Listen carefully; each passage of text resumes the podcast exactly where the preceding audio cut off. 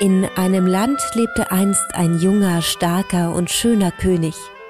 Der König hatte auch eine kluge, bezaubernde Königin, und beide wünschten sich nichts lieber als einen kleinen Prinzen. Die Jahre zogen ins Land, der gewünschte Thronfolger ließ jedoch auf sich warten. Unserem König bereitete es viel Gram, keinen Sohn zu haben, und so entschloss er sich zu etwas, was nur Könige können, da der Papst in Rom die Ehe nicht annullieren wollte, spaltete er seine Landeskirche ab, ließ sich von seiner Gattin scheiden und heiratete eine zweite, jüngere Königin. Allerdings konnte auch diese ihm nicht den ersehnten Thronfolger bescheren, er ließ sie deshalb unter einem Vorwand verhaften und hinrichten. Was den Platz für eine neue Ehefrau freimachte. Ehe Nummer drei erbrachte endlich den gewünschten kleinen Prinzen. Leider starb seine Mutter im Kindbett. Unser König heiratete erneut. Und erneut und erneut. Die vierte Ehe mit einer deutschen Prinzessin dauerte nur ein paar Monate, bis er sie ebenfalls annullieren ließ. Die fünfte Ehefrau erlitt das Schicksal von Ehefrau Nummer zwei und wurde hingerichtet. Das Komische ist, dass das Verhalten unseres Königs den Menschen in seinem Land gar nicht so seltsam vorkam, abgesehen natürlich von mindestens vier seiner bis dato fünf Ehefrauen. Er überschüttete all seine Gattinnen mit Geschenken. Er war als hingebungsvoller Vater und begeisterter Liebhaber bekannt und einer Legende zufolge komponierte er sogar das Liebeslied, das sie gerade hört. Schließlich war unser König alt und krank geworden. Und obwohl es zwischenzeitlich so aussah, als ob auch Ehefrau Nummer 6 in Ungnade fallen könnte, gelang es ihr, unseren mörderischen König zu überleben. Und wenn sie nicht gestorben ist, dann lebt sie auch noch heute.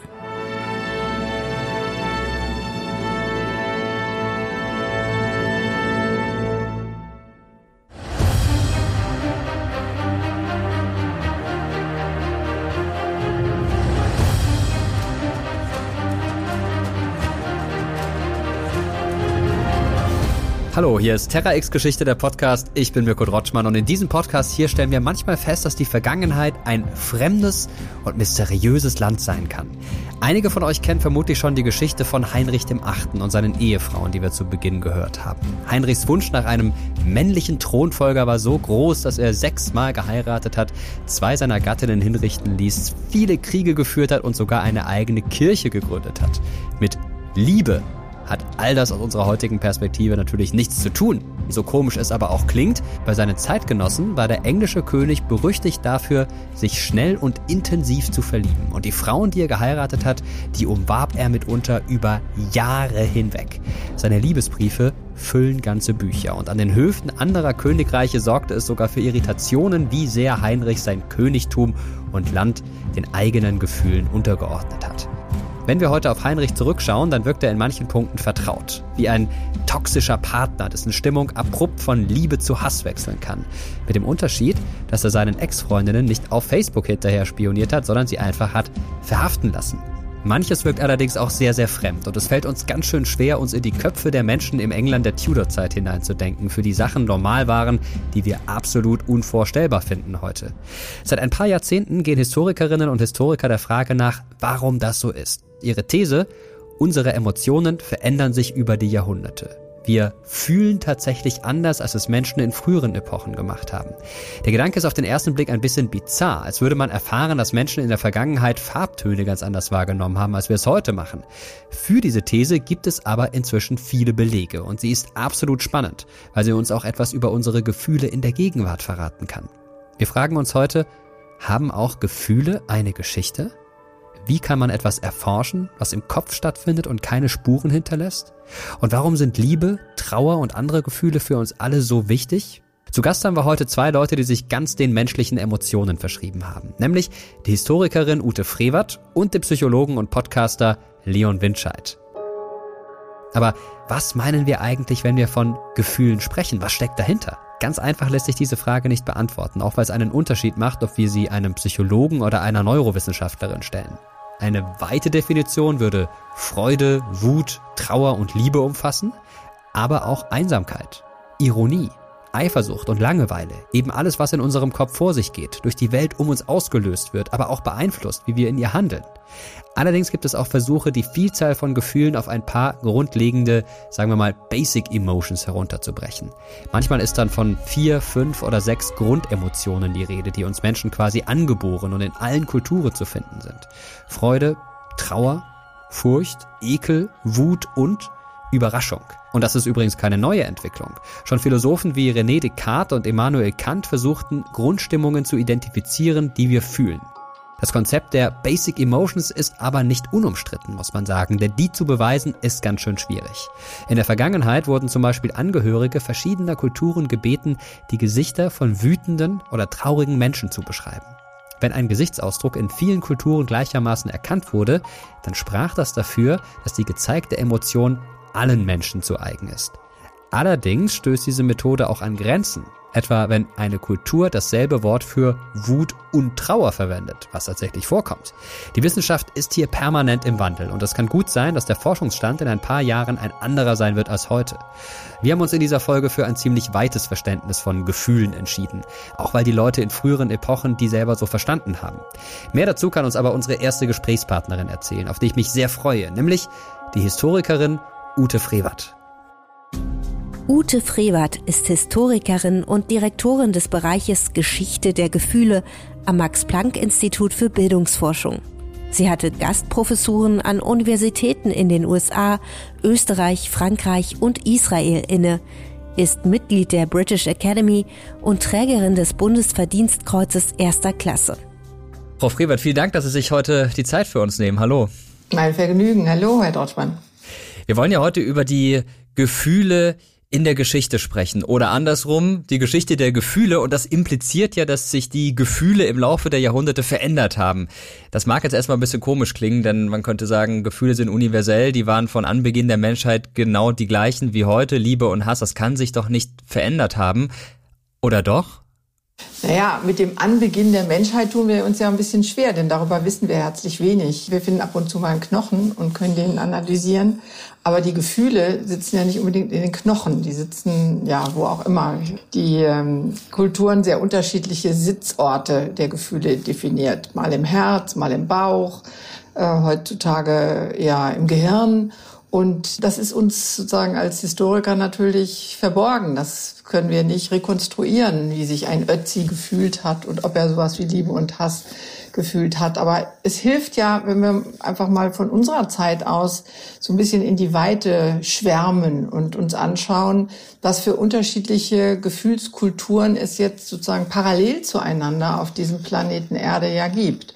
Und da helfen uns zum Beispiel Kollegen aus der Anthropologie oder Ethnologie, die äh, legen besonders starken Wert und große Aufmerksamkeit auf Gefühle bei den Populationen, die sie untersuchen und stellen da ganz, ganz unterschiedliche Kulturen fest. Manche, die das Gefühl und das Wort Angst gar nicht kennen, andere die so miteinander umgehen, dass sie wenig von dem dort entdecken, was wir uns unter, also wir uns in Deutschland oder in Europa unter Liebe vorstellen.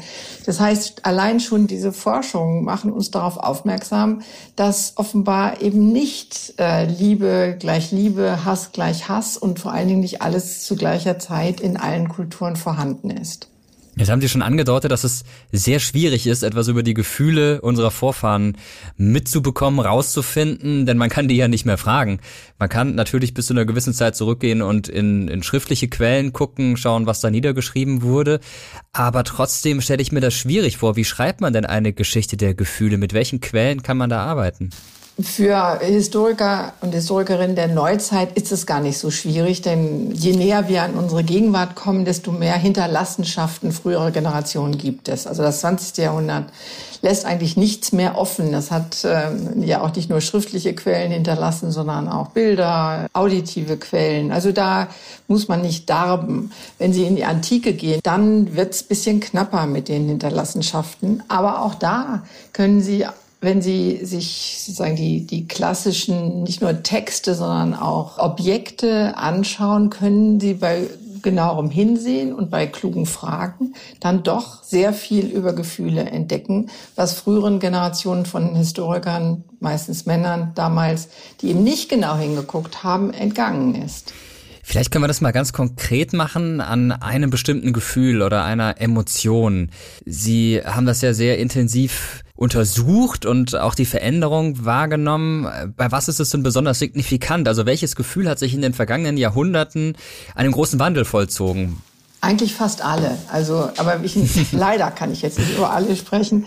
Deshalb nehme ich mir einfach mal eins raus, mit dem ich mich auch lange beschäftigt habe. Ich habe vor nicht gerade Jahrhunderten, aber doch einigen Jahrzehnten ein ähm, Buch geschrieben über Duelle und habe das dann Ehrenmänner genannt.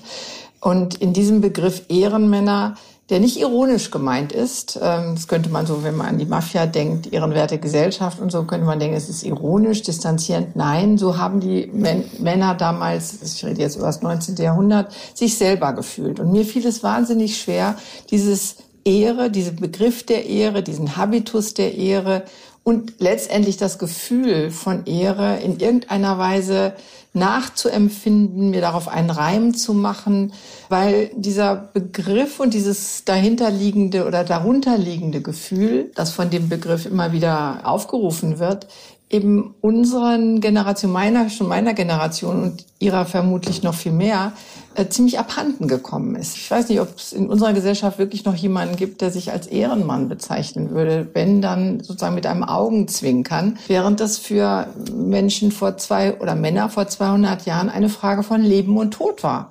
Ob man diese Ehre in sich fühlte, ob man ihr auch nachlebte und dafür dann möglicherweise das eigene Leben in die Schanze schlug.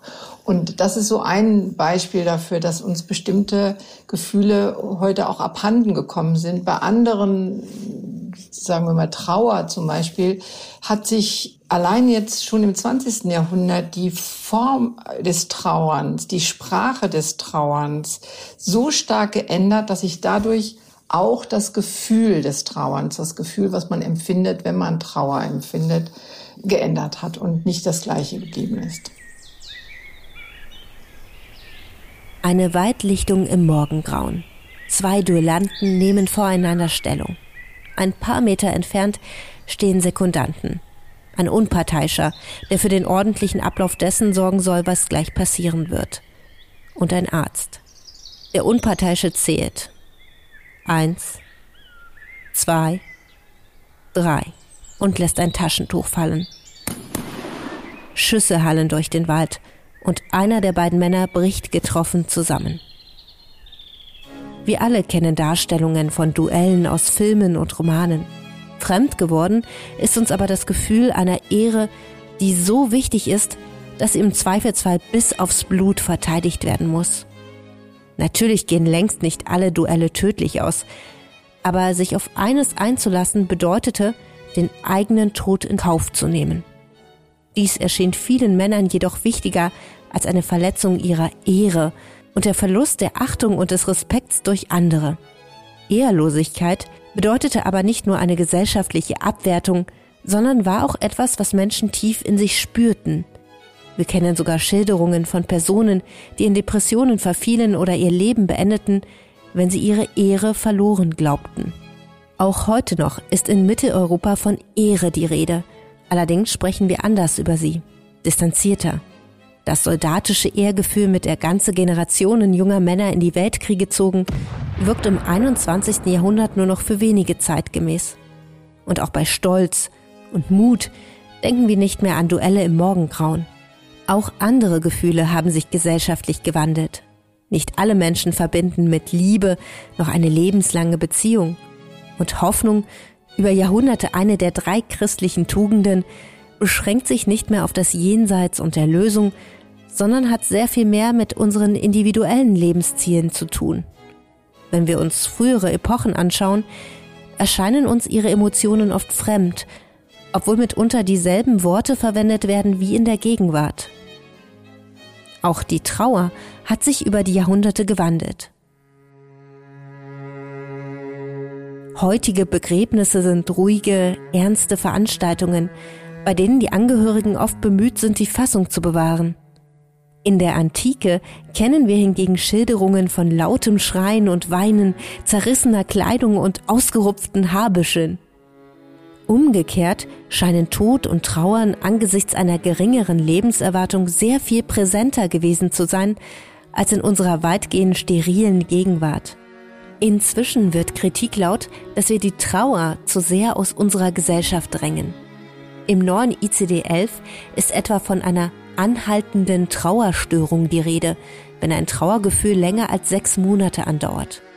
Definiert wird diese Störung auch dadurch, dass die erwartbaren sozialen, kulturellen oder religiösen Normen der Kultur deutlich überschritten werden. Es sind diese Normen, die stark bestimmen, welche Gefühle uns angemessen erscheinen und welche nicht. Sie selbst haben ähm, ein Buch, Sie haben viele Bücher geschrieben, aber Sie haben ein Buch geschrieben mit dem Titel Mächtige Gefühle und darin beschreiben Sie die Geschichte der Deutschen im 20. Jahrhundert anhand ihrer Emotionen, der Emotionen der Deutschen. Wie verändern sich denn die Emotionen im Zeitraum von 120 Jahren und wie korreliert das, wie hängt das zusammen mit den geschichtlichen Entwicklungen? Wir können unterschiedliche Konjunkturen unterschiedlicher Gefühle in dieser historisch gesehen relativ knappen Zeit. Also 120 Jahre ja, ist ja nichts, wenn man sich die Gesamtgeschichte anschaut.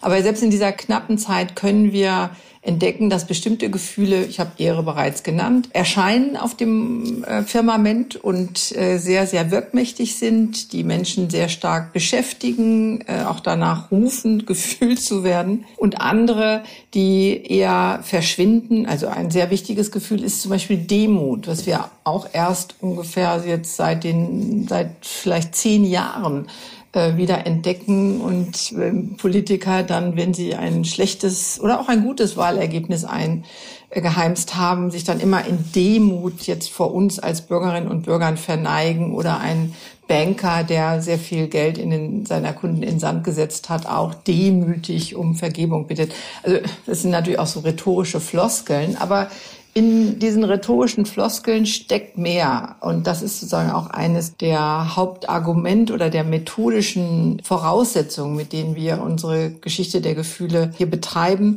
nämlich, dass unsere Sprache, die Art und Weise, wie wir Gefühle adressieren, in der Sprache, wie wir sie benennen, sehr viel über die Empfindung der Gefühle aussagt. Wenn Sie ein Gefühl, das zeigen uns eben auch diese anfangs ähm, erwähnten anthropologischen Studien, wenn sie ein Gefühl gar nicht in ihrem Sprachschatz haben, wenn sie so etwas wie wie Groll, ein wunderschönes Wort, was schon äh, von seinem Klang her eigentlich ganz viel transportiert von dem, was es meint.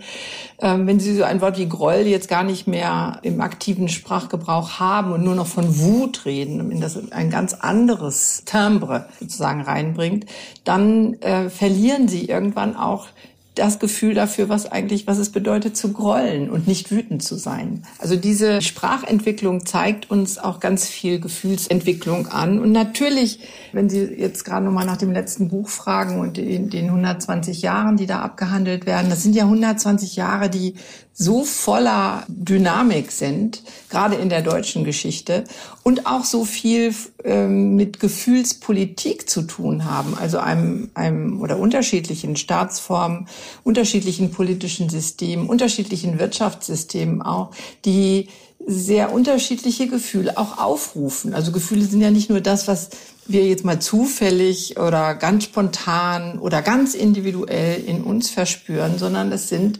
gesellschaftliche Konventionen, es sind gesellschaftliche Veranstaltungen. Singe den Zorn, o Göttin des Pelejaden Achilles, ihn, der in Brand den Achaiern unnennbaren Jammer erregte und viel tapfere Seelen der Heldensöhne zum As sendete, aber sie selbst zum Raub darstellte, den Hunden und dem Gevögel umher. Mit dem Zorn des Achilles beginnt ein fast 3000 Jahre altes Werk der Weltliteratur, die Elias. Laut dem Historiker Lennart Milner kommt dem Zorn, griechisch Menes, sogar die eigentliche Hauptrolle des Stückes zu. Und nicht Figuren wie Achilles, Hektor oder Helena. Menes ist eines der ersten Wörter der Elias. In den 15.693 Versen des Stücks tauchen neben ihm aber auch zwölf andere Begriffe auf, die sich mit Zorn übersetzen lassen. Worte wie Menes, Cholos und Kotos beschreiben unterschiedliche Nuancen dieses Gefühls, deren genaue Bedeutung wir heute nicht mehr ganz nachvollziehen können. Aber nicht nur wir. Schon einige Jahrhunderte nach dem Entstehen der Elias diskutieren antike Gelehrte darüber, was die Worte in der Elias genau bedeuten, da sie ein sprachlicher und kultureller Wandel vollzogen hatte. Die Bedeutung, die Sprache auf unser Fühlen hat, rückt seit ein paar Jahrzehnten immer mehr in den Blick der Forschung. Einer der radikalsten Theorien zufolge, der sogenannten Sapir-Whorf-Hypothese, bestimmt unsere Sprache maßgeblich, wie wir denken. Diese These ist nicht unumstritten. Weitgehender Konsens besteht jedoch darüber, dass sich viel daraus lernen lässt, wenn wir die Worte einer Sprache genauer unter die Lupe nehmen. Auch die Begriffe, die es in verschiedenen Kulturen und Epochen für einzelne Gefühle gibt. Die Historikerin Tiffany Watt Smith hat genau solche Begriffe gesammelt. In einem Buch von ihr finden sich Einträge zu Mitleid, Neugierde oder Neid, die uns allen vertraut sind. Aber auch zu Akedia, einer düsteren Schwermut, die ägyptische Mönche im vierten Jahrhundert befiel, zu Malu, einem indonesischen Wort für die schüchterne Beklemmung in der Gegenwart von Personen, die einen höheren Status haben als wir. Oder zu Avumbuk, einem Wort, mit dem Menschen in Papua-Neuguinea die Leere und Schwere beschreiben, die herrscht, wenn ein Besuch unser Haus verlässt. Bei manchen Begriffen wissen wir, dass sie noch gar nicht so alt sind. Das englische Wort für Langeweile Boredom verbreitete sich zum Beispiel erst im 19. Jahrhundert. Das deutsche Wort Schadenfreude, das inzwischen auch in anderen Sprachen Verwendung findet, kann auf das 18. Jahrhundert zurückdatiert werden. Unsere Gefühle sind also nicht seit Anbeginn der Menschheit dieselben. Sie ändern sich über die Jahrhunderte. Natürlich bedeutet das nicht, dass es in einer Kultur ohne das Wort Schadenfreude das entsprechende Gefühl nicht gibt. Wörter für Gefühle zu haben, ermöglicht uns aber eine bessere Deutung dessen, was in uns vorgeht. Wenn ich in der Fremde bin und mich unwohl fühle, dann hilft ein Begriff wie Heimweh dabei, zu verstehen, weswegen ich mich so fühle. Und ich kann anderen Menschen davon erzählen, die sofort wissen, was ich damit meine. Gesellschaftliche Konvention ist auch ein gutes Stichwort, bei dem würde ich jetzt einfach mal behaupten, höchsten aller Gefühle, nämlich der Liebe. Die, die Heirat aus Liebe, die gab es ja in vergangenen Epochen in bestimmten Gesellschaftsschichten oft nicht so wirklich. Da hat man taktisch geheiratet oder wurde, besser gesagt, taktisch verheiratet. Haben denn die Menschen vor drei, vier, 500 Jahren anders geliebt als wir heute? War die Liebe vielleicht auch romantischer, wenn man dann die echte Liebe gefunden hatte? Oder ist es eher andersrum gewesen? Wenn wir unsere Quellen, sagen wir mal Mittelalter, frühe Neuzeit, äh, über Eheverträge, über eine tolle Quelle, zum Beispiel Leichenpredigten, wenn über ein, ein Paar oder eine, ein Teil eines Paares, eine Frau oder ein Mann, damals immer, dann, äh, wenn das Leben Revue passieren lässt und man schaut, welche welche Rolle dann eigentlich so ein Gefühl wie persönliche Zuneigung, äh, Vertrauen oder meinetwegen auch Liebe, das Wort ist ja nun wirklich schon sehr alt, spielt, dann fällt es ihnen wie Schuppen äh, von den Augen und sie merken, dass dieses, dieses Schwelgen in Liebe, was wir uns angewöhnt haben, unsere, also das 20. Jahrhundert, aber hm, fängt eigentlich schon ein bisschen früher an, so um 1800, dass man diese romantische Vorstellung von Liebes, äh, einer Verschmelzung äh, beider Personen, beider Liebender in eine Person, eine Auflösung der, der Individualität bei gleichzeitiger, gleichzeitigem Respekt vor der Individualität des anderen, dass das Konzepte sind, die man in früheren Zeiten wirklich vergebens sucht. Da war wichtig, dass die beiden zueinander passten, dass sie gut miteinander arbeiten konnten. Das Paar war ein Arbeitspaar zunächst mal und kein Liebespaar, dass sie äh, genügend und gesunde Nachkommen produzierten, um das, was in der Familie war, wenn es denn etwas gab, auch in die nächste Generation äh, weiterzutragen. Aber dieses, dieses, äh, dieses emphatische, dieses Begeisterte, dieses allumfassende, was jetzt ähm, Liebe sein soll, das ist wirklich eine, eine absolut moderne Erfindung. Was nicht heißt, dass wir nicht auch wunderbare Liebeslyrik aus dem Mittelalter haben, von den viel besungenen oder viel singenden Troubadouren. Aber das sind sehr spezielle Verhältnisse, die man auch überhaupt nicht gesamtgesellschaftlich sozusagen hochrechnen kann. Was sicherlich jetzt neu hinzugekommen ist, abgesehen davon, dass es eine, eine Vorstellung von Liebe gibt, die für alle auf alle zutreffen soll, ist, dass diese, diese Kategorie der, der Gesamtheit, was heißt eigentlich alle, im 20. Jahrhundert sich nochmal sehr stark erweitert hat und damit auch, dass die Liebespraktiken, die Art, wie man Liebe und Sexualität zusammenbindet oder eben auch nicht zusammenbindet, ähm, die Vorstellung von einer vollkommenen Ehe, über die unendlich viel geschrieben worden ist. Ich meine,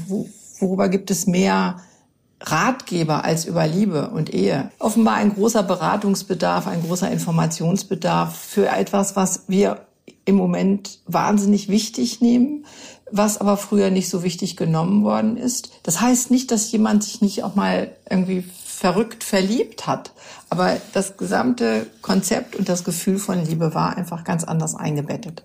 Wenn wir uns mal große historische, einschneidende historische Ereignisse anschauen, lassen die sich besser erklären, wenn man die Emotionen in der Geschichtsschreibung immer mitdenkt? Ich würde da viel radikaler sagen, jedes Ereignis ist äh, von Menschen gemacht. Das kommt nicht irgendwie ähm, aus, dem, aus dem Blauen auf uns, sondern wir als Bürgerinnen und Bürger, als Menschen, wie auch immer, äh, machen Ereignisse, machen Geschichte. Und ohne Gefühle machen wir überhaupt nichts. Die Gefühle sind die Antriebskräfte, die uns überhaupt dazu bewegen, etwas zu tun oder etwas zu lassen auch. Und von daher kann man gar keine Geschichte, welche auch immer, ohne die Berücksichtigung von Gefühlen zeigen, äh, schreiben. Das ist das, was mich als Historikerin besonders interessiert. Vielen Dank Ihnen für die spannenden Einblicke in die Geschichte der Emotionen und dass Sie uns damit auf eine Zeitreise genommen haben. Nichts zu Dank, es war mir ein Vergnügen, Herr Deutschmann. Ja, soweit unser Gespräch mit Ute Frevert. Auch Emotionen können also eine Geschichte haben. Und obwohl es naheliegend ist, das anzunehmen, hatten Menschen in früheren Gesellschaften nicht unbedingt die gleichen Gefühle wie wir heute. Gefühle unterscheiden sich zwischen Epochen und Kulturen und das hängt auch sehr stark mit der Sprache zusammen, die uns zur Verfügung steht. Falls ihr Probleme habt, euch das vorzustellen, das ist vollkommen verständlich. Es ist gar nicht so einfach, sich in die Köpfe von Menschen der Vergangenheit zu versetzen, die mehrere Begriffe für etwas hatten, für das wir nur ein Wort kennen oder die ein Gefühl nicht kannten, über das wir heute ständig sprechen. Ein Beispiel, das mir ein bisschen dabei hilft, es mir vorzustellen und das wir alle kennen, sind Farben. Als Neugeborene haben wir gar keine Worte für sie. Nach ein paar Jahren lernen wir dann, dass unser Buntstift blau ist. Als nächstes kommt dann die Unterscheidung zwischen hell und dunkelblau. Und mit Mitte 20 jonglieren wir dann mehr oder weniger geschickt mit Worten wie Azur, Türkis oder Aquamarin. Es gibt sogar Anzeichen dafür, dass Menschen Farbunterschiede stärker wahrnehmen, wenn sie über mehr Wörter für einzelne Farbtöne verfügen. Unsere Sprache scheint hier tatsächlich ein Stück weit zu beeinflussen, in welchen Farben wir die Welt sehen. Die Menschen, die vor 3000 Jahren in Griechenland lebten, hatten übrigens noch gar kein Wort für Blau. In der Ilias wird das Meer als Weinfarben beschrieben. Das ist aber auch das Wort, das für die Farbe eines Ochsen verwendet wird. Und auch in vielen anderen Sprachen taucht das Wort blau deutlich später auf als etwas schwarz, weiß, rot oder grün. Das bedeutet nicht, dass die Kultur, in der die Ilias entstand, weniger komplex war als unsere eigene, nur sie war eben anders. Sowohl was ihre Farbwahrnehmung angeht, als auch was die Gefühle betrifft. Auch in der Gegenwart beschäftigen wir uns stark mit unseren Emotionen, wie wir sie wahrnehmen, wie sie uns antreiben und beflügeln, uns aber manchmal auch auf Irrwege führen können. Was haben Sie da gefühlt? Das ist ein Satz, den Millionen Menschen in Deutschland regelmäßig hören, wenn sie eine Psychotherapie machen. In unseren Gefühlen scheint also ein Stück weit der Schlüssel dafür zu liegen, dass es uns gut geht. Und sehr viel mehr dazu erzählen kann uns der Mensch, den wir jetzt hier zu Gast haben, nämlich der Psychologe Leon Windscheid. Leon Windscheid ist Psychologe, Buchautor und Podcaster. Einer größeren Öffentlichkeit wurde er bekannt, als ihm 2015 bei Wer wird Millionär als elftem Teilnehmer überhaupt der Hauptgewinn gelang. Er hostet die Podcasts In extremen Köpfen und Betreutes Fühlen. Letzteren zusammen mit dem Comedian Atze Schröder. Hallo Leon, schön, dass du heute hier bist. Hallo Mirko, danke schön für die Einladung. Wir kommen jetzt zu einer Frage, die du schon tausendmal gehört hast, aber die muss man natürlich stellen, vor allem wenn man über ja, Gefühle spricht. Stell sie. Ja, wer wird Millionär 2015? Du hast gewonnen. Wir können da noch mal ganz kurz reinhören, wie du reagiert hast. 26!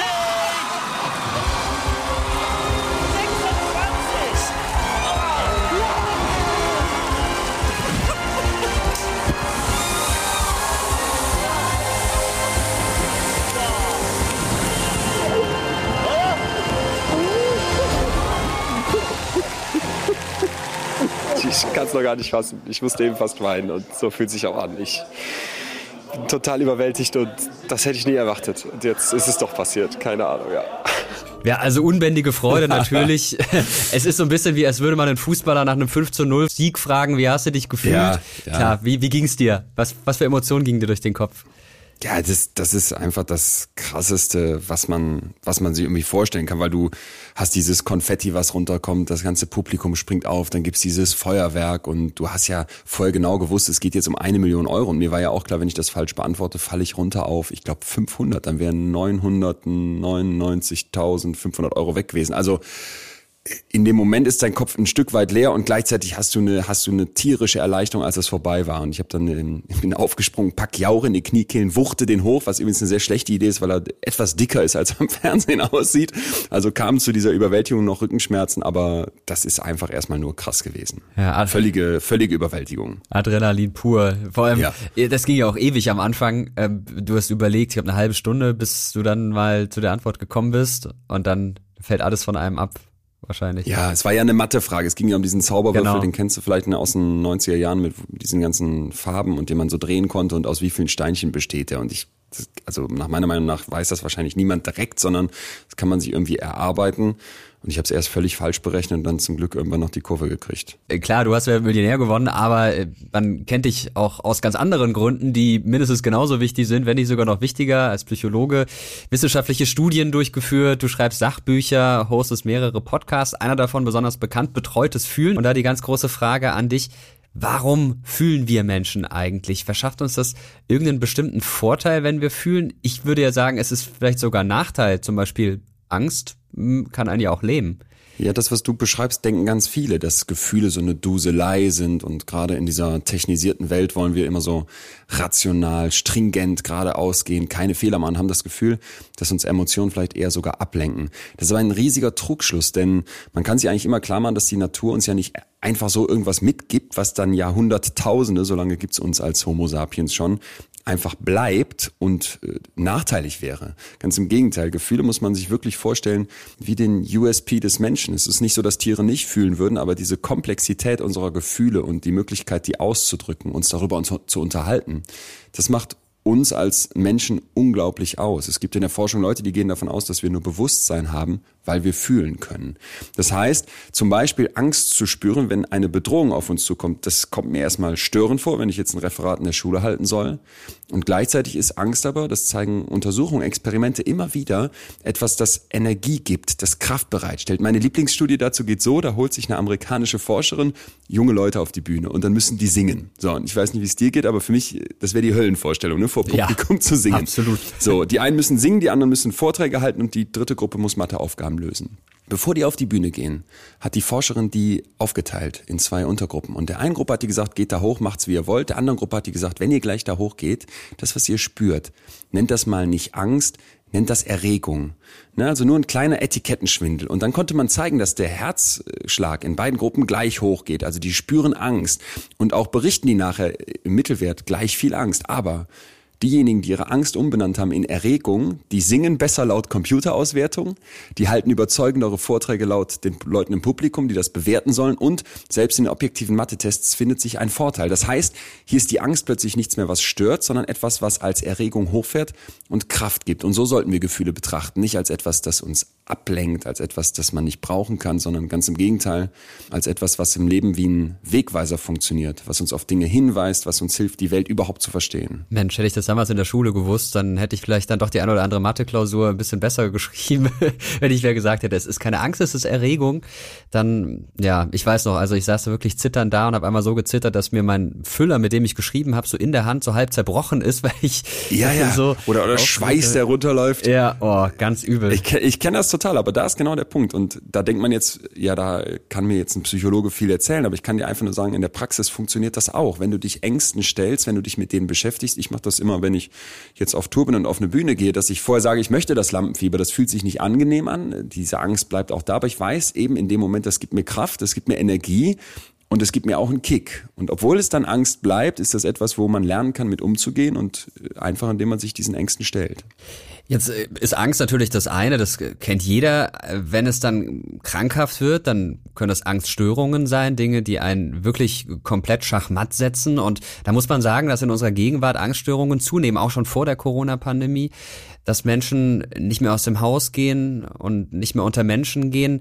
Woher kommt das denn? Leben wir heute in einer Welt, die dazu beiträgt, eine Umwelt, die das befördert, dass Angststörungen entstehen? Da muss man immer ganz vorsichtig sein, weil man versucht oft psychische Störungen viel zu einfach runterzubrechen. Das ist aber extrem kompliziert. Man sagt gerne, dass das biologisch, psychologisch und sozial ist, was da zusammenwirkt, um eine psychische Störung zu bekommen. Das heißt, eine Angststörung, da weiß man oft nicht genau, wo kommt die jetzt her. Du hast aber vollkommen recht, das betrifft in Deutschland Millionen. Das wissen viele nicht. Angststörungen sind die Nummer eins der psychischen Störungen. Und natürlich haben wir eine Zeit, wo wir eine Gesellschaft geschaffen haben, die mit Angst nichts zu tun haben möchte. Und ich glaube, das ist ein Kern des Problems. Ne? Wir haben diese Mentalität, trau dich, sei selbstbewusst, geh auf jede Bühne, setz dich durch. Das bringen wir schon kleinen Kindern in der Schule bei. Und das ist deswegen falsch, beziehungsweise gefährlich, weil man dadurch verlernt, mit seiner Angst umzugehen und die Angst zu so etwas wie einem Monster gemacht wird, das man auf keinen Fall haben möchte, das man nicht spüren will. Wir wollen uns immer gut fühlen, wir wollen immer die positiven Emotionen, aber Ängste gehören zum Leben dazu. Und wenn ich so lange von meinen Eltern in Watte gepackt werde oder so viel Mut eingetrichtert bekomme und so viel vermeintliche Stärke, dass ich mich meinen Ängsten überhaupt nicht stelle, dann verlerne ich mit so einem Gefühl umzugehen und das ist dann natürlich eine Gefahr. Also sind es wie so oft die Eltern, die verantwortlich sind? Nein, gerade bei den psychischen Störungen bitte nicht zu einfach das betrachten. Okay. Nicht einfach sagen, das waren jetzt meine Eltern oder ich habe halt in der Schule wie Mirko zu viele Füller kaputt gemacht, weil ich Angst vor Klausuren hatte. Das ist ein komplexes Zusammenspiel und das Gute ist aber, kann ich allen mit an die Hand geben, Angststörungen sind extrem gut zu behandeln. Also wer sich da zu Profis begibt, Psychotherapeutin oder auch in psychiatrische Behandlung, das ist oft relativ schnell weg und auch sehr, sehr gut in den Griff zu bekommen. Manche Gefühle, würde ich jetzt mal behaupten, sind angeboren. Freude, Angst, über die wir gerade gesprochen haben, auch. Also wenn ich mir meine Kinder anschaue, die haben sich schon in ganz jungen Jahren über Dinge tierisch gefreut, einfach so, oder hatten halt Angst oder waren wütend oder sonst was, also Dinge, die jeder in sich hat. Beschreibung von Gefühlszuständen können aber auch stark zwischen Epochen und Kulturen unterschieden werden. In Wales zum Beispiel gibt es ein eigenes Wort dafür, eine Heimat zu vermissen, die verloren ist. Ich weiß nicht, ob ich das richtig ausspreche. Hiraith, glaube ich, keine Ahnung, ich kann kein Walisisch. Äh, bei Inuit-Völkern gibt es ein eigenes Wort für die freudige Anspannung kurz bevor Besucher ankommen.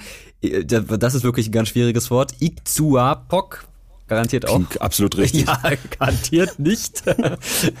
und ähm, da gibt's auch andere Wörter, die ich überhaupt nicht aussprechen kann, aber da merkt man schon, es sind wirklich ganz, ganz unterschiedliche Beschreibungen, Wörter für Dinge, in denen es in anderen Kulturen überhaupt keine Bezeichnung gibt. Werden denn unsere Gefühle auch durch die Kultur geformt, in der wir leben? Ja, und zwar massiv sogar. Du hast gerade gesagt, es gibt bestimmte Gefühle, die sind angeboren, Angst oder Freude.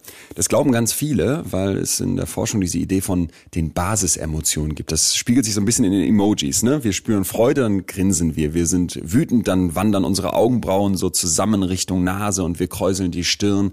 Wir haben Angst, dann werden unsere Augen vielleicht weit. Die neueren Untersuchungen, die wir mittlerweile haben, zeigen aber Vorsicht. Das ist viel zu einfach. Und die Idee, dass alle Menschen Gefühle gleich haben, universell auf der Welt und die bei Kindern auch schon angeboren sind, scheint falsch. Wir müssen das ganz anders betrachten und vielmehr sagen, der Mensch ist in der Lage zu fühlen. Deine kleinen Kinder schon und auch Kinder in ganz anderen Winkeln der Welt, die vielleicht in der Arktis leben. So, das ist erstmal der Grundsatz. Dann aber, wie ich mit diesen Gefühlen umgehe, da fange ich schon ganz früh an, mir Sachen abzugucken. Deine Kinder werden sehen, ach guck mal, der Papa grinst, wenn hier was Lustiges passiert, das mache ich nach.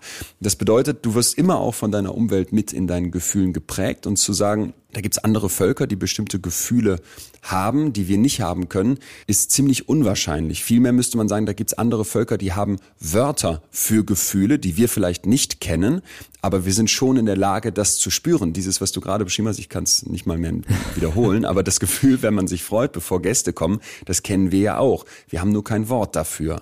Ne? Und das ist etwas, was für ganz viele Gefühle gilt. Du hast jetzt ein paar Beispiele rausgepickt. Ich habe auch zwei mitgebracht, die mir so gefallen. Okay. Mbuki, Mvuki. Das ist ein Wort für, dass man so eine richtige Lust hat, sich die Klamotten vom Leib zu reißen und anzufangen zu tanzen. Äh, wo ich so dachte, okay, das kennt man, ne? Oder Shinrin-yoku, das ist äh, diese Entspannung, die kommt, wenn du dich im Wald badest, wie die Japaner das mhm. nennen, so ein Spaziergang in der Natur.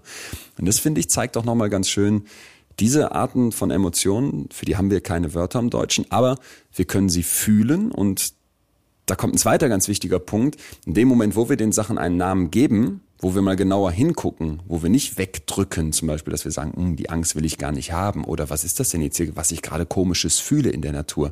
Ich denke mittlerweile immer, ah ja, das ist Shinrin Yoku und plötzlich nehme ich dieses Gefühl viel bewusster wahr. Darum geht's.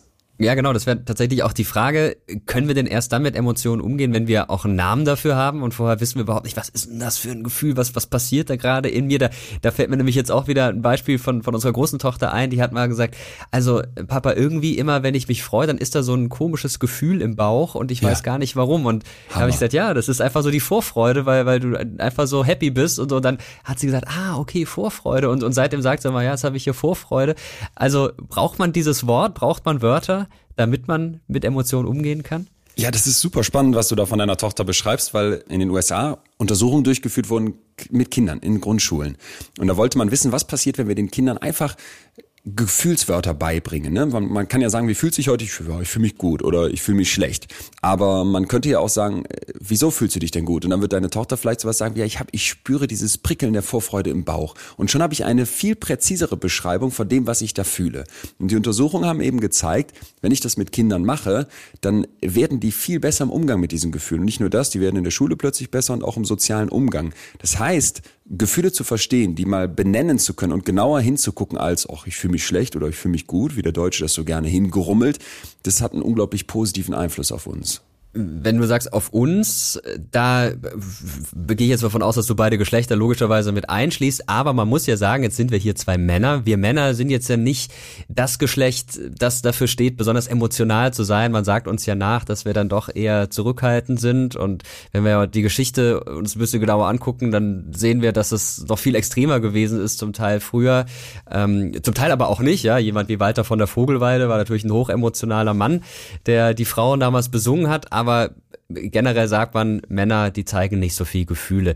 Ist das erstens ein Klischee und zweitens, wenn ja, ist das erst so entstanden oder waren wir Männer schon immer so? Also erstmal ist das definitiv ein Klischee, denn dieses, was du gerade beschreibst von so einem äh, Walter von der Vogelweide, der besonders emotional ist, der zeigt ja erstmal einfach nur diese Gefühle, ne? Und gerade die, die besonders hart sein wollen, ich lerne oft Manager-Typen kennen, die mir dann erzählen, ja, ach, Gefühle brauche ich gar nicht, ne? Ich bin so ein rationaler Zahlentyp und gerade die, die vielleicht nach außen eine besonders harte Schale zeigen und so auf Macho machen, die haben oft ganz, ganz viel an Gefühlschaos in sich, an Gefühlsdruck auch in sich, wo die gar nicht genau wissen, wohin damit. Und das ist etwas unglaublich Toxisches. Wir haben uns in letzter Zeit zum Glück sehr, sehr viel damit beschäftigt, was die Rolle der Frau ist, was die Rolle von Mädchen in der Schule ist. Und da hat sich total viel verändert und total viel gewandelt. Wir haben den Mädchen an ganz vielen Stellen zum Glück zugestanden, sage ich jetzt mal, dass sie auch die Jungs Sachen machen, wie das so früher traditionell äh, getrennt war. Ne? Super, eine gute Entwicklung. Wo wir tierisch hinterherhinken, ist, dass wir den Jungs und Männern zugestehen, die angeblichen Frauensachen zu machen, nämlich zum Beispiel über Gefühle zu sprechen, nämlich zum Beispiel zu sagen, ich habe Ängste. Zum Beispiel zu sagen, ich spüre hier eine Ungenügsamkeit und die muss ich jetzt nicht mehr wegkompensieren, indem ich Alkohol trinke oder mich totarbeite und ins Burnout renne oder irgendwie mit Selbstdarstellung und Protzerei versuche, das äh, zu verstecken, sondern da darf ich vielleicht nicht öffentlich mit allen, aber mit Vertrauenspersonen drüber sprechen, da darf ich mal selber drüber reflektieren, da darf ich mich mit auseinandersetzen. Das ist mir ganz, ganz wichtig, nicht einfach so zu tun, als wären Mann und Frau zwei unterschiedliche Wesen. Erstmal ist es Mensch und zweitens mit einem Hirn, das von der Natur gegeben ist.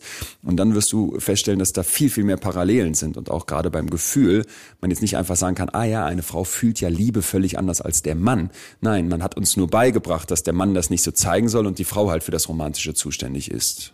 Also tatsächlich anerzogen mindestens mal zu einem großen Teil. Das ist jetzt schwierig, da genaue Prozentwerte zu geben. Ich bin der Letzte, der sagt, es gibt nicht auch Unterschiede zwischen Männern und Frauen. Klar, aber ich sehe doch sehr, sehr viele Belege dafür, dass uns unglaublich viel beigebracht wird. Für mich ein schönes Beispiel ist die Wut.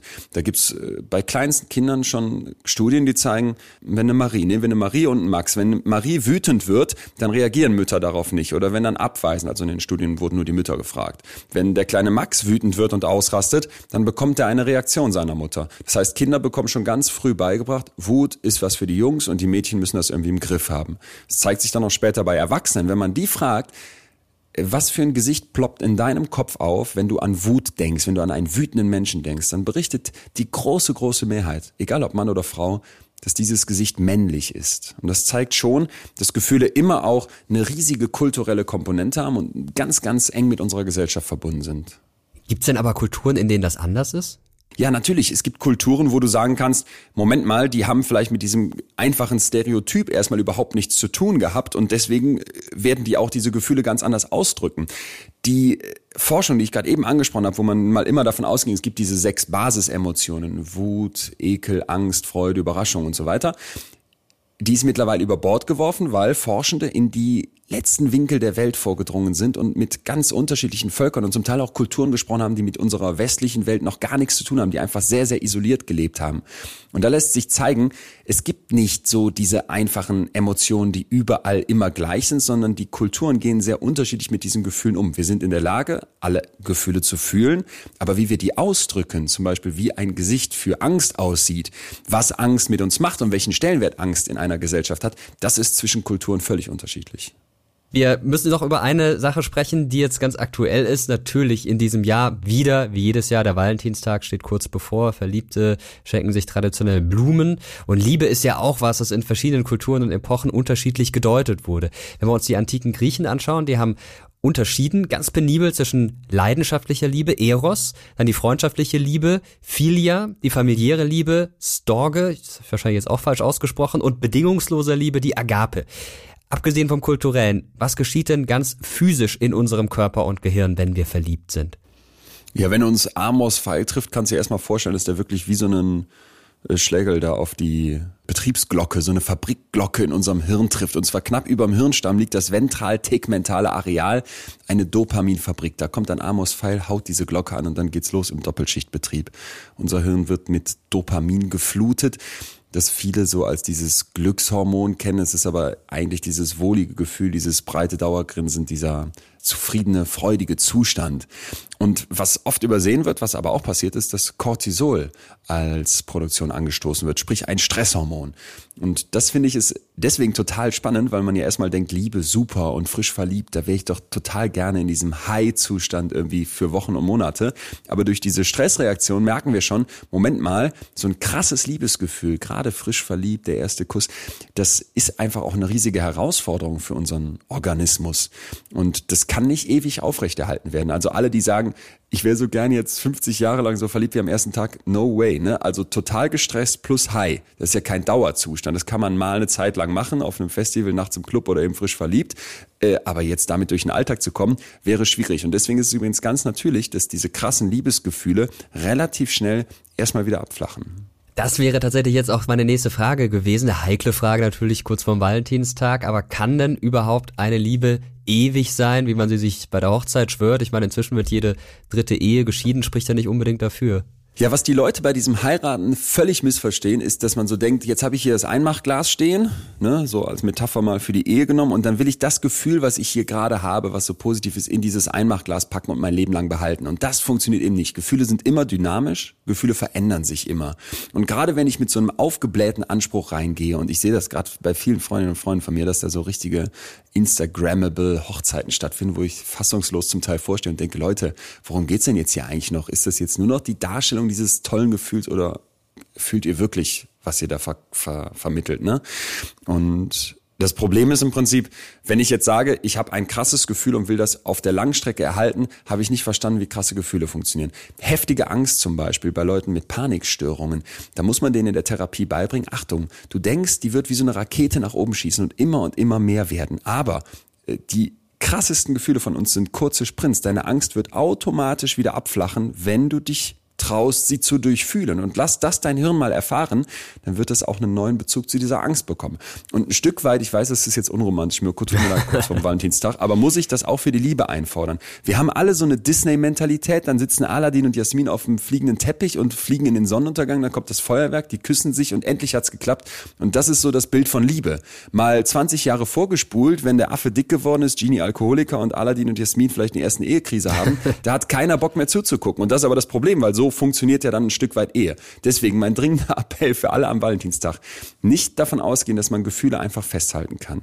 Ich kann auf der Langstrecke verliebt bleiben, wenn ich immer mal wieder was dafür tue. Und mein Lieblingsbild dazu kommt von einer amerikanischen Forscherin Barbara Fredrickson, die sagt, stell dir das vor, wie Micro-Moments, kurze kleine Momente, wie so fliegende Fische, ne, die immer mal wieder aus der Oberfläche vom Meer hochkommen, kann die Liebe in dir aufblitzen, indem du zum Beispiel zusammen Neues erlebst, indem du zusammen Dinge machst, die vielleicht nicht zu deinen Alltagsroutinen gehören, indem du darauf achtest, dass du auf die andere Person eingehst, indem du darauf achtest, dass du mehr positive Erfahrungen zu zweit machst als negative. Da gibt's die wunderschöne 5 zu 1 Regel. Für einen Streit, für eine negative Interaktion brauchst du fünf positive sich mit den Arm nehmen, einen Witz erzählen, Blumen schenken, um das wieder auszugleichen. Wenn du auf solche Kleinigkeiten achtest, dann bist du sehr wohl in der Lage, immer wieder dieses High des Verliebtseins zu fühlen aber bitte nicht denken, ich kann auf Wolke 7 durchs ganze Leben gehen. Hm, da merkt man schon, eine Beziehung ist viel Arbeit. Man muss immer ja. wieder was dafür tun, damit sie auch anhält und damit man auch dieses Idealbild am Schluss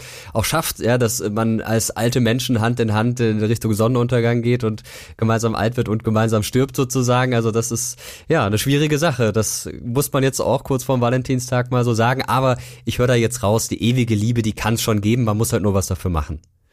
Ja, richtig. Okay. Absolut. Okay, also ein paar Beziehungstipps jetzt an der Stelle auch von dir. Vielen Dank dafür.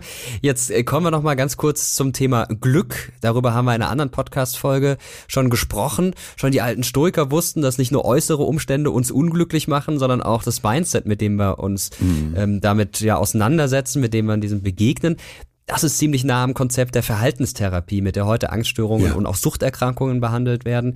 Sind wir denn unseren Gefühlen hilflos ausgeliefert oder können wir sie auch steuern und regulieren? Gerade Angst hast du ja vorhin schon angesprochen, aber auch Sucht, gibt's da, gibt's da Hebel, an denen man drehen kann? Ja, wir können massiv an unseren Gefühlen mitwirken. Mein Lieblingsbild dazu ist, dass wir Architekten unserer Gefühlswelt sind. Ganz viele glauben, dass die Gefühle so von außen reinkommen. Irgendwas macht mir Angst. Ah, da ist die perfekte Person, dann werde ich Liebe fühlen. Das stimmt aber nicht. Unser Kopf, unser Körper macht die Angst. Das, was du eben von deiner Tochter beschrieben hast, findest du so schön, dieses Kribbeln im Bauch. Das ist eine Reaktion von ihr, die sie jetzt bewusster wahrnimmt, weil du ihr das erklärt hast, weil du sie darauf hingewiesen hast. Das heißt, plötzlich kann sie massiv mit an ihren Gefühlen teilhaben. Und das sollten wir auch immer sagen, dass wir unseren Gefühlswelten nicht ausgeliefert sind. Im Gegenteil, wir können uns den unangenehmen, den sogenannten negativen Gefühlen stellen und werden dann ganz schnell merken, Moment mal, Wut hat auch eine positive Seite. Wenn ich Wut spüre, kann ich die nutzen, weil die mich darauf hinweist, dass hier irgendwas unfair läuft läuft. Ne? Da sollte ich nicht das alles immer in Floskeln packen, sondern ist es auch mal erlaubt, mit der Faust auf den Tisch zu hauen und zu sagen, hier stimmt was nicht, das passt mir nicht, ich werde wütend. Andere, die Wut spüren lassen, ist okay. Ein anderes Beispiel haben wir jetzt gehabt, ist die Angst. Wenn ich da nicht sage, ich drücke die weg, sondern ich nutze die als Hinweis darauf, Moment mal, hier passiert gerade etwas, was dich herausfordert, aber die Angst gibt dir auch Kraft, um das zu schaffen. Die stellt deinen Fokus scharf, die schiebt dich jetzt an in Richtung Handeln dann bekommt die Angst plötzlich auch ein ganz anderes Image in meinem Kopf. Nehmen wir ein paar positive Gefühle, sollte ich vielleicht bei der Liebe nicht sagen, ich blähe die auf, habe den riesigen Disney-Anspruch, sondern realistisch rangehen. Und vielleicht, weil du es gerade angesprochen hast, bei der Zufriedenheit wissen, dass viele Leute in unserer Welt immer mit so einer toxischen Positivität rumlaufen. Ne? Da muss das Glas halb voll sein. Ah, du hast eine Brustkrebsdiagnose. Mensch, daran wirst du total wachsen können. Sieh's mal positiv. Das finde ich so falsch. Nein, Zufriedenheit entsteht, wenn ich anerkenne, dass es auch mal Tiefs gibt, dass es auch mal Täler im Kopf gibt. Und wenn ich so antrete und eben nicht in so einer Glückshamsterrad die ganze Zeit renne und versuche immer nur positive, gute Gefühle haben, immer nur grinsen zu wollen, dann habe ich eine viel größere Chance, dass in mir drin so eine tiefe Zufriedenheit entsteht. Ich mag dieses Wort übrigens sehr, weil eben der Frieden drin steckt. Ne? Zufriedenheit heißt für mich, ein größerer Blick aufs, aufs Ganze und dass ich mit mir im Frieden im Reinen bin. Und deswegen mein, mein ganz dringender Appell, sich mit den Gefühlen, mit den eigenen Gefühlen und auch mit den Gefühlen um einen herum auseinandersetzen, mal genauer hingucken als heute geht's mir schlecht, morgen geht's mir gut, ein bisschen tiefer graben, sich vielleicht mit verschiedenen Gefühlswörtern beschäftigen. Du hast das Schöne mitgebracht. Und dann habe ich äh, sehr, sehr schnell die Erfahrung, dass ich unglaublich viel an meinen Gefühlen mitwirken kann. Ein Wort hätte ich auch noch, äh, das Wort Song, das kann man jetzt einfach aussprechen. Die Bewohner des Ifalik-Atolls im Pazifik beschreiben damit eine berechtigte Wut darüber, dass jemand gegen soziale Konventionen verstößt. Also ja, so. auch das gibt's. Die, die fühlen wir doch auch bei den Corona-Demos immer mal wieder vom Fernseher. Absolut, ja genau. Und das wäre jetzt auch noch meine letzte Frage an dich. Du hast ein Buch veröffentlicht im vergangenen Jahr, in dem beschrieben wird, wie wir besser fühlen lernen können und warum wir das machen sollen. Du hast gerade auch schon ein bisschen beschrieben, warum das der Fall ist. Und das hast du gerade interessanterweise die Corona-Demos angesprochen, in die wollte ich jetzt mhm. zum Schluss noch thematisieren. Man merkt irgendwie, da ist da, da hat sich was aufgestaut bei sehr vielen Menschen, eine Wut, ja. vielleicht auch eine Ohnmacht und man weiß überhaupt nicht, wie soll man diesen Menschen begegnen. Denn klar, da sind natürlich paar Leute dabei, ich glaube, denen kann man einfach nicht mehr helfen, aber auch einige, wenn man die mal zur Seite nimmt und ein vernünftiges Wort mit denen spricht, dann ja, dann kann man da sicherlich auch was bewegen. Also wie kann man diesen Gefühlen dieser Menschen adäquat entgegengehen? Das ist genau das, was du gerade beschreibst, was ich eigentlich, also in dem Buch gibt es zehn Kapitel, ne, zu zehn großen Gefühlen, von Liebe, Angst, Wut über Zufriedenheit, aber auch die Leidenschaft zum Beispiel wird angesprochen. Und ich merke immer wieder, wenn ich jetzt mit Leuten zu tun habe, die in meinem Umfeld sich irgendwie kritisch verhalten, wo ich das Gefühl habe, komme ich noch zu denen durch oder wir haben Meinungsverschiedenheiten. Das gibt es ja in ganz verschiedenen Bereichen, aber nehmen wir das Beispiel Corona. Dann ist es unglaublich hilfreich, nicht dahin zu gehen und meine vorgefestigten Hypothesen über diese Person, zum Beispiel, dass er ein Idiot oder der hat ja gar nichts verstanden, irgendwie bestätigen zu wollen oder diese andere Person damit anzugreifen du sagst äh, etwas, wo du mir aus der Seele sprichst, nämlich ein paar Leute, die kannst du abschreiben. Ne? Da würde ich auch sagen, wenn jetzt dein AfD-Onkel auch noch sagt, es gibt kein Corona und Bill Gates will uns alle Chips implantieren, dann würde ich sagen, ja, schade, dass der Kontakt hier endet, aber den wirst du nicht mehr irgendwie hm. hinkriegen. Ist dann sein Problem. Wenn du aber jemanden hast, wo du das Gefühl hast, diese Person hat vielleicht Unsicherheiten, will sich noch nicht impfen lassen und du siehst das anders, dann finde ich das ganz, ganz wichtig, über die jeweiligen Gefühle zu sprechen und eben nicht dahin zu kommen und zu sagen, du bist der Idiot, du bist der Trottel, lass dich impfen, sondern mal zu fragen, wo, woher kommt das? Ne? Was, was sind die Sorgen, die dich umtreiben? Was sind die Ungewissheiten, die vielleicht in deinem Kopf wirken? Und auch nicht mit dem, mit dem Anspruch, ich muss dich jetzt verändern und dir die Welt erklären, sondern einfach erstmal, dass es ums Verstehen geht. Das finde ich ganz, ganz wichtig, weil wem das gelingt, der wird auch sich selber ganz anders verstehen. Ja, wenn du im Prinzip auf dieser Reise durch die, durch die Gefühlswelten gehst und mal ein Buch dazu liest oder dir einen Podcast anhörst oder vielleicht auch einfach mal selber bei dir reinfühlst und mit einer Freundin drüber sprichst oder einer anderen Vertrauensperson, wirst du ganz schnell merken, ah ja, über die Gefühle kriege ich einen tierischen Hebel hm, auf das Miteinander und auch auf mich selber. Und deswegen würde ich persönlich immer erstmal fragen, woher kommen deine Ängste, woher kommen die Sorgen, was treibt dich da um? Ich will erstmal verstehen, bevor ich irgendwie mit dem Zeigefinger daherkomme und versuche, jemanden in seiner Meinung oder seiner Gefühlswelt zu korrigieren, in Anführungsstrichen. Das ist ein ganz schönes Schlusswort. Erstmal den anderen verstehen, bevor man über ihn urteilt. Nehmen wir alle mit und versuchen es besser zu machen. Vielen Dank dir, Leon, für die interessanten Einblicke und vor allem für die vielen Tipps, die du uns gegeben hast. Mirko, was kriegt denn deine Frau von dir zum Valentinstag? Hm, ähm, äh, das äh, werden wir ist schon lange Folge besprechen. ja, sie ist tatsächlich gar nicht so so ein Valentinstags. Äh, das ist jetzt so eine ganz männliche Antwort. Aber äh, ja, Ausrede. Nur, nur ich muss sagen, ich bin wirklich froh darüber, dass sie sich immer über Blumen freut, denn Blumen okay. sind immer so der kleinste gemeinsame Nenner und es gibt bei uns wirklich einen sehr tollen Blumenladen in der Nähe und da da finde ich immer was, das passt. Na dann wünsche ich euch einen schönen Valentinstag. Ich äh, danke dir für die Einladung. Bis dahin. Ja, soweit unser sehr spannendes Gespräch mit Leon über Gefühle. Festhalten können wir, dass es uns allen gut tut, uns diese Gefühle bewusst zu machen und einen Namen für sie zu finden. Gerne auch Worte aus anderen Kulturen, weil die manchmal etwas auf dem Schirm hatten, das uns fehlt. Etwa, dass es uns gut tun kann, einfach mal das Notebook zuzuklappen und uns bei einem Spaziergang im Wald zu erholen. Festhalten können wir aber auch, dass Gefühle im Wandel sind eben keine anthropologische Konstante, die immer schon so war, sondern etwas, das auch stark von der eigenen Kultur geformt wird. Und ich finde es sehr faszinierend, dass unser emotionaler Wortschatz seit ein paar Jahren größer zu werden scheint und wir dadurch auch genauere Vorstellungen davon bekommen, was in uns geschieht. Wenn wir lieben, wenn wir trauern, wenn wir Angst haben oder wenn wir Groll hegen. So, ich hoffe, ihr fühlt gerade folgende Emotionen in euch. Freude, weil ihr auf die Folge geklickt und sie euch angehört habt. Zufriedenheit, weil ihr viel Neues gelernt habt. Das habe ich übrigens auch. Und falls ihr Neugierde oder Wissbegier verspürt, dann könntet ihr einen Blick in die Show Notes dieser Episode werfen. Da findet ihr nämlich Links zu unseren Gästen und zu Büchern und Artikeln zum Thema Gefühle. Und wenn ihr in euch Mitteilungsbedürfnis fühlt, dann könnt ihr uns gerne was schreiben, uns eine Bewertung geben oder die Folge anderen Menschen weiterempfehlen. Wir lesen und freuen uns über jeden eurer Kommentare, zum Beispiel auch über die vor zwei Wochen, dass einige von euch sehr gespannt auf diese Folge warten. Das ist schön. Hören könnt ihr Terra X Geschichte der Podcast in der ZDF Mediathek und natürlich überall dort, wo es Podcasts gibt. Das wisst ihr schon, sonst könntet ihr diesen Podcast hier gerade gar nicht anhören. Beim nächsten Mal geht es dann bei uns übrigens um Drogen und ihre Geschichte. Auch ein sehr spannendes Thema und zu Gast haben wir den Wissenschaftler Robert Feustel und den YouTuber Felix Michels auch bekannt als Tomatolix. Dieser Podcast hier ist eine Produktion von Objektiv Media im Auftrag des ZDF. Mein Name ist Mirko Drotschmann. Ich freue mich, dass ihr zugehört habt, sage vielen Dank fürs Zuhören und bis zum nächsten Mal.